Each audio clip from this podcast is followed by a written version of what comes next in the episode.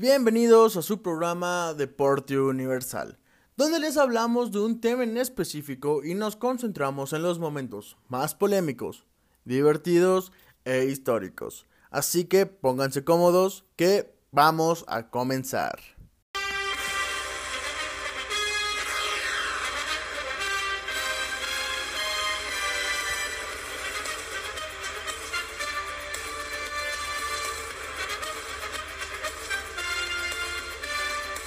Como ya lo han escuchado, hoy hablaremos de la NFL. Pues acaba de terminar la temporada regular y los playoffs, dando el gran Super Bowl entre Kansas City Chiefs y Tampa Bay Buccaneers. Y aquí el gran vencedor fue Tom Brady junto a los de Florida. En medio tiempo se lo llevó por completo el cantante de Weekend. Y aunque no soy ningún crítico de música, la verdad no le quedó muy bonito. Muchos lo critican, muchos no, pero yo no soy juez ni de la voz ni de la academia. Por lo tanto, pasemos al verdadero punto que es hablar de lo que sucedió en el partido. De eso hablaremos y de lo que ha pasado en la temporada regular, que hay cosas que estuvieron realmente de miedo. El partido jugado en el Super Domingo sucedieron muchas cosas de las cuales no estoy muy orgulloso. Y si me siguen en mi cuenta de Twitter, sabrán que mi postura era estar a muerte con Pat Mahomes y compañía. Sin embargo, esto no sucedió. Y aunque los principales involucrados en el partido son Tom Brady y Patrick Mahomes, es una realidad que la defensiva de Tampa fue el punto clave para que ganaran. Ahora, yo siempre he dicho que el fútbol americano es el deporte en conjunto por excelencia. Y esta fue la premisa para que se llevaran el Super Bowl. Como fue una temporada atípica, fue un Super Bowl atípico. Comenzamos con que Brady rompió su mala racha de a no anotar un touchdown en el primer cuarto. Ahora sí lo hizo. Posterior a ello, nos llevó a que Pat Mahomes perdiera su primer partido profesional por más de una posesión del balón. Esto no sucedía desde el 2016 cuando aún estaba en la universidad. Estos dos sucesos eran extremadamente dudosos a que sucedieran, pero así es el deporte. Ahora, pasando al transcurso del partido, es una realidad que Tom Brady es un especialista para aprovechar los errores que tienen sus rivales. Y este partido no fue la excepción. Además de que Tom falla la mayoría de sus pases y lanza la mayoría de sus intercepciones cuando le rompen la bolsa de protección, Ahí fue cuando encontramos a un temeroso Tom Brady. Pero solo fueron en un par de ocasiones, puesto que Tampa Bay solo rompió la bolsa de protección dos veces en todo el partido. En estas dos veces, Tom Brady se deshizo del balón o no encontró a ningún receptor. Eh, no le voy a buscar tres patas al gato. Brady lo ganó con autoridad. Y como es de costumbre, me tuve que guardar mis palabras y, aunque no me gusta, es una realidad que Kansas City no contó con tres titulares en su línea ofensiva.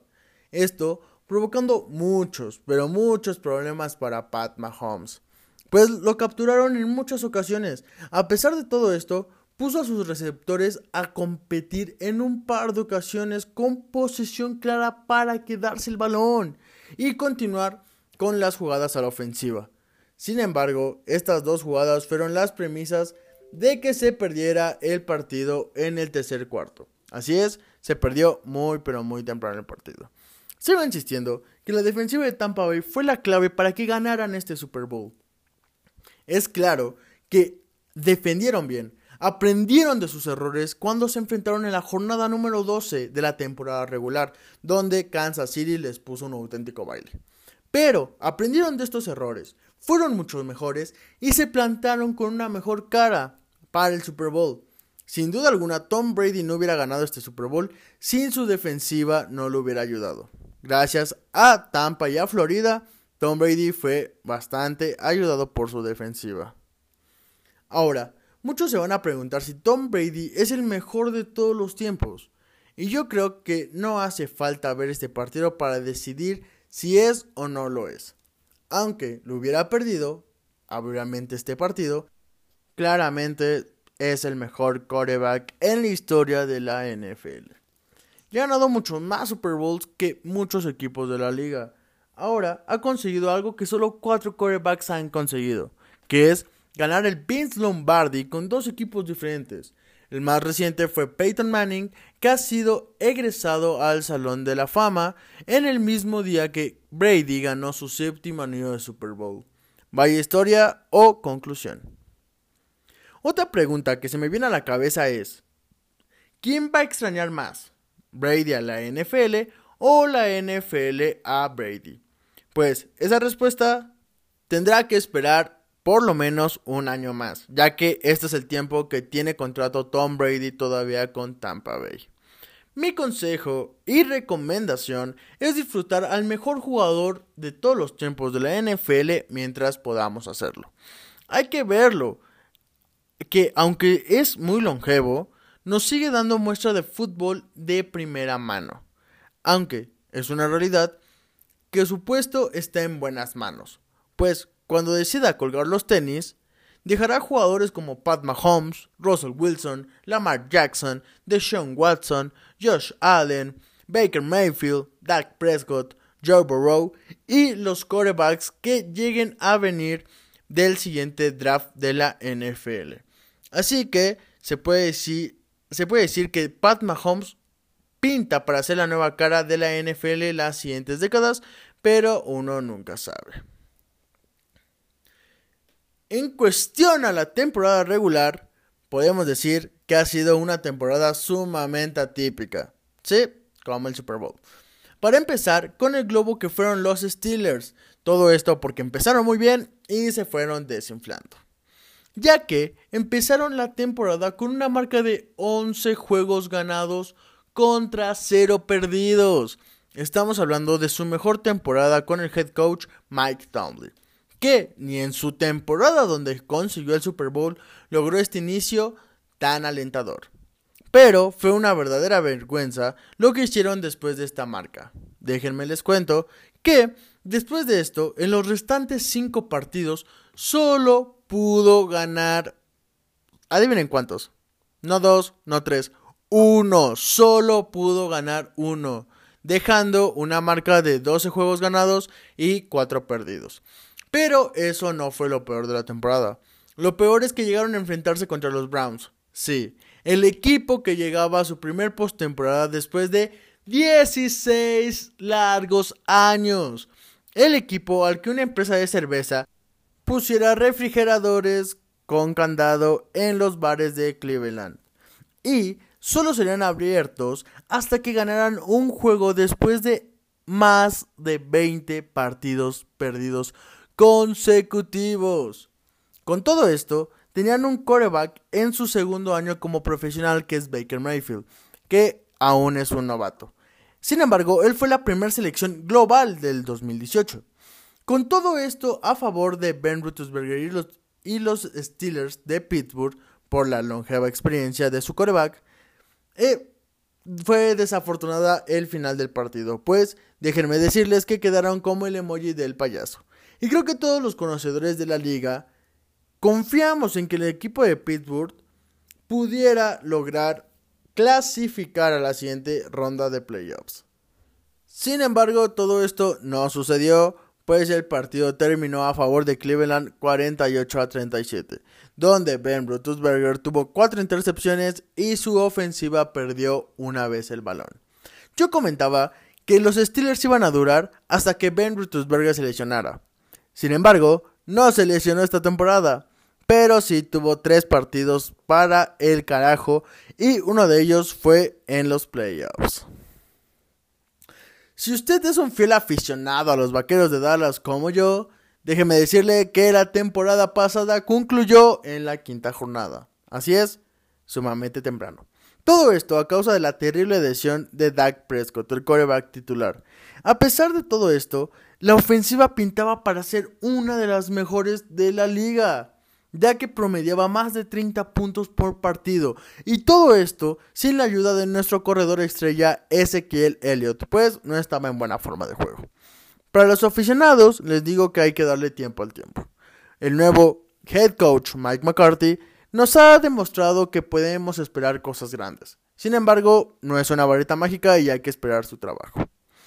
Y sí, si ya habíamos quedado como el emoji del payaso a causa de los Steelers, déjenme decirle que la temporada yo quedé dos veces así. Pues yo apostaba y confiaba mi vida y mi cuerpo a que el MVP sería Russell Wilson, el coreback de los halcones marinos de Seattle. Sin embargo, Russell Wilson no dio el ancho al final de la temporada. Yo creía que Wilson podrá llegar a su tercer Super Bowl y enfrentarse a Pat Mahomes. Yo creí que veríamos el gran juego de los mejores corebacks novatos. En el papel, claro. Y así como creí, quedé como un tonto, amigos. Y lo peor es que el fracaso de la temporada, a mi punto de vista de Wilson, no fue tanto por él. La temporada empezó siendo ágil, sabiendo manejar perfectamente el control y tiempo de los partidos. Aunque en las últimas jornadas su ofensiva permitió muchas capturas. Y sí, aunque suene como un juego de princesas, la verdad es que le pegaron muchísimo a Wilson que se terminó quejando con los medios. Se acabó la temporada para los halcones de Seattle en el partido divisional frente a Green Bay solo por una posesión del balón. Pasamos directamente con la decepción de la temporada y no nos queda más que hablar sobre el chiste viviente que son los Patriotas de Nueva Inglaterra, dejando muy en claro que el principal éxito de su equipo no se basó en su head coach Bill Belichick, sino que estuvo principalmente de la mano de Tom Brady que, ya lo ha mencionado, cuando se juntan el 12 en un terreno de juego y se llama Tom, es peligro para tu defensiva. Aunque soy de la idea de que la ofensiva es la parte del equipo más vista, pero no es la más importante. A mi punto de vista, las defensivas son las que ganan títulos. Y recordar que la defensiva de Tampa Bay fue la que le dio el Super Bowl más reciente a Tom Brady. Aunque todo el mundo esperaba muchísimo de Cam Newton, ex coreback, MVP y jugador de un Super Bowl, fue un completo desastre. Y ni siquiera llegó al partido por el comodín.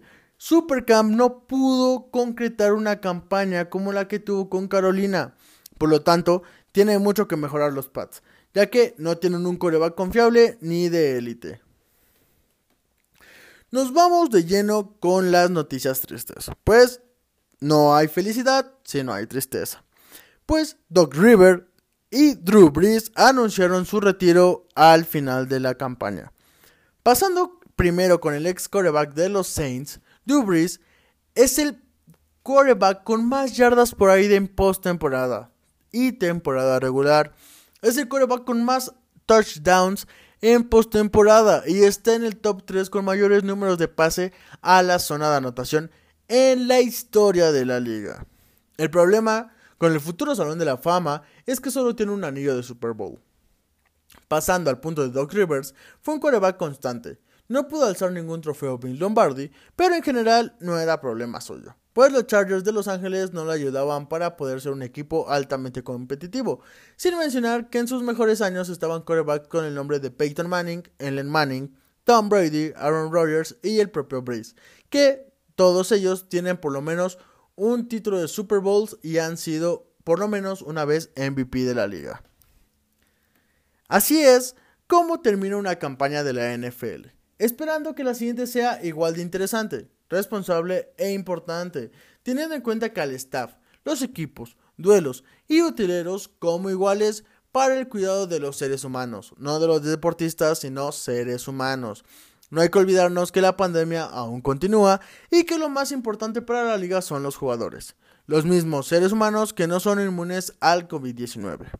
A pesar de todos los problemas cancha y las ausencias de demasiados jugadores dentro de la liga, fue una temporada bastante entretenida, que sin duda alguna vamos a extrañar los juegos de jueves a lunes. Por lo tanto, solo me queda decir que esperaremos consuelo en la NBA, MLB, la Champions y los abiertos del ATP. Ha llegado la hora de concluir este episodio, recordando que el vigente campeón Tampa Bay, de la mano del mejor jugador de todos los tiempos de la NFL, además de que se viene el draft y que aquí vamos a analizar quiénes son los jugadores más valiosos y que puedan aportar más para el siguiente torneo. Además, recordarles quién equipos necesita a qué jugador en cada zona, en cada línea y en cada diferente equipo. Además de analizar qué jugadores se encuentran libres, qué jugadores son agentes libres y qué jugadores están pidiendo salir de sus equipos porque hay mucho movimiento y las papas están bien calientes. Además, ¿quiénes serán los principales equipos para llegar al próximo Super Bowl? Recordar que este será el número 56.